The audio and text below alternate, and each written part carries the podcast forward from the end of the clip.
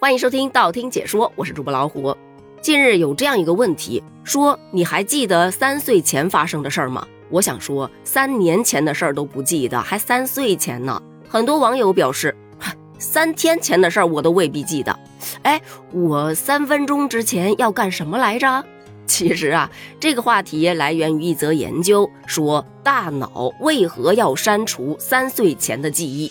研究还没打开呢，小伙伴就开始吐槽了，还不是怕你依然那么天不怕地不怕的活不长？你想啊，你投胎之前喝的那碗孟婆汤，要起作用去除你上一辈子那么多的记忆，不得花点时间呢？三年差不多够了。三岁前应该是新手体验卡到期了吧？再说了，都是屎尿屁的，不删了还留着回味呀？哎，我据说呀，三岁以前是可以看见成人看不见的东西的，所以要把它删除掉。呃，咱就是说迷信就没必要了啊，咱们还是听听科学家是怎么分析的。据美国新泽西州利罗格斯大学的学者发布的一项儿童行为实验表明，我们在零到三岁的时候是有记忆的。至于这三岁之前的记忆为什么会被遗忘？其实是一种儿童失忆症的症状，在这里想吐槽一句啊，三岁之前没有记忆这个事儿，咱们已经习以为常了，没想到这都能研究出个病来，嗯，厉害了。不过呢，至今科学家都在尝试给这种儿童失忆症现象去做出解释，可是一直也无法完整的定论。但是目前有比较主流的几种解释，一种是说呀。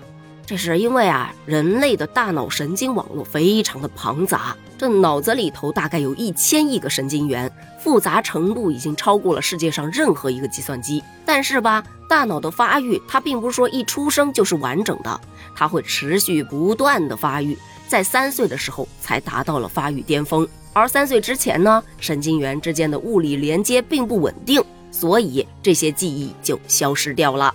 还有一种说法。说在两三岁之前呢，大脑就像一个垃圾桶一样，什么样的记忆信息都是来者不拒。这个时候的神经网络非常的纷乱，大量的信息涌入到大脑当中，就会让你无法集中注意力。所以小孩子为什么三分钟热度，对吧？那为了解决这个问题呢，基因里头的祖传密码就让大脑啊赶紧删了这些垃圾信息。这个过程就像是电脑的垃圾清理一样，是迭代升级的。还有一种说法说，语言是记忆的一种关键工具，但是三岁以前大多都不怎么会说话，相当于语言能力并不完全发展，他们可能就缺乏将早期经历和记忆转化为语言的能力，导致这些记忆呀无法以语言的形式存储和回忆，好吗？这三种说法各有各的道理，咱也不是科学家都认，好吧？然而在二零一六年有一项研究显示。人类最初的回忆其实是有迹可循的。根据研究表明，大脑的记忆存储没有什么问题。之所以会想不起来，主要是由于对那些记忆无法进行正确的提取。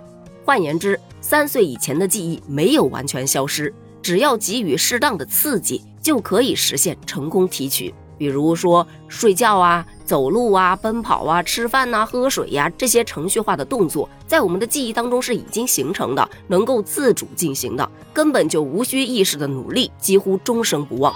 但这项研究它也并没有说明以什么样的方式才是正确的提取方式，或许可能大概他们也还没有完全研究出来吧。但是在前段时间，也就是大约二零二三年的十一月份的时候，曾经看到过一则类似的热搜。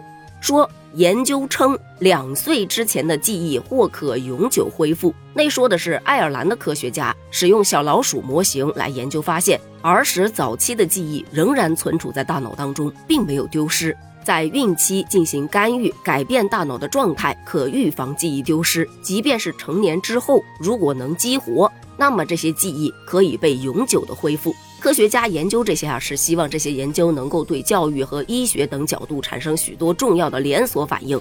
但具体怎么恢复记忆，以及产生什么样的连锁反应都不清楚，所以就产生一个疑问呢：为什么一定要去研究三岁之前的那些记忆呢？有这资金研究下老年痴呆该怎么治不好吗？或者研究一下三十岁以后怎么才能不那么健忘，也是可以的嘛。不过有小伙伴表示还是有用的。万一被报错了呢？还能想起自己的亲生父母是谁，一不小心就能逆天改命了呢？嗯，好吧。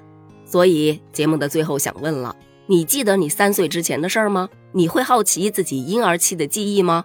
你觉得研究三岁之前的记忆有意义吗？欢迎在评论区发表你的观点哦，咱们评论区见，拜拜。